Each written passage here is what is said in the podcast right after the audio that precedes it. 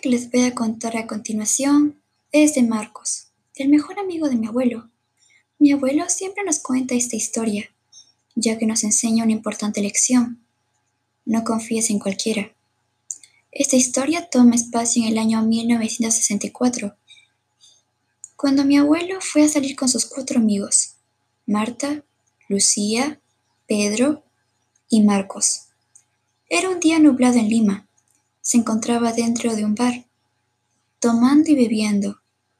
Sin darse cuenta del paso de las horas, el sol empezaba a caer y entró la noche.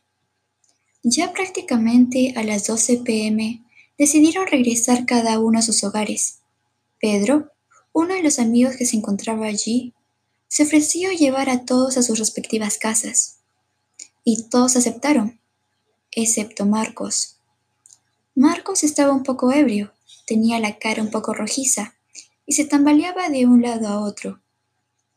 Después de caminar un cierto tiempo, se dio cuenta que se había perdido. Se paró un momento y se sentó en una banca. Las calles estaban vacías, no veía ningún carro. Esperó y esperó hasta que vio un carro plateado. Con la poca fuerza que le quedaba a Marcos, llamó al taxi y éste se acercó. Aliviado, Marcos sacó su billetera, pero como veía un poco borroso, sacó todo el dinero que tenía e intentó contar. Le dio al taxista lo que pedía y los demás lo guardó como pudo en sus bolsillos.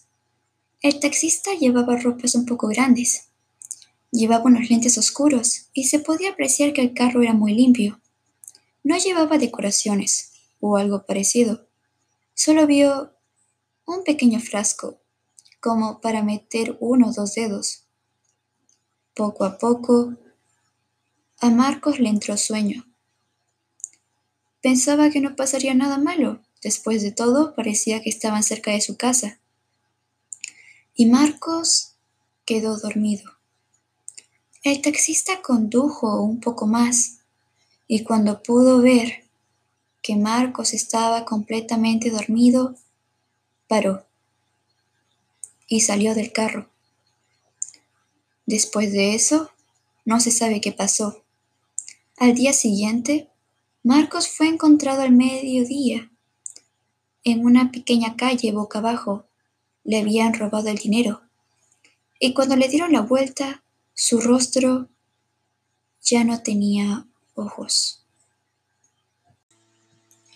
Unos meses después, cuando Marcos se recupera un poco de la experiencia, los policías le preguntaron si podía identificar al taxista por algún rasgo, por su voz o por su ropa, y él contestó que antes de quedar dormido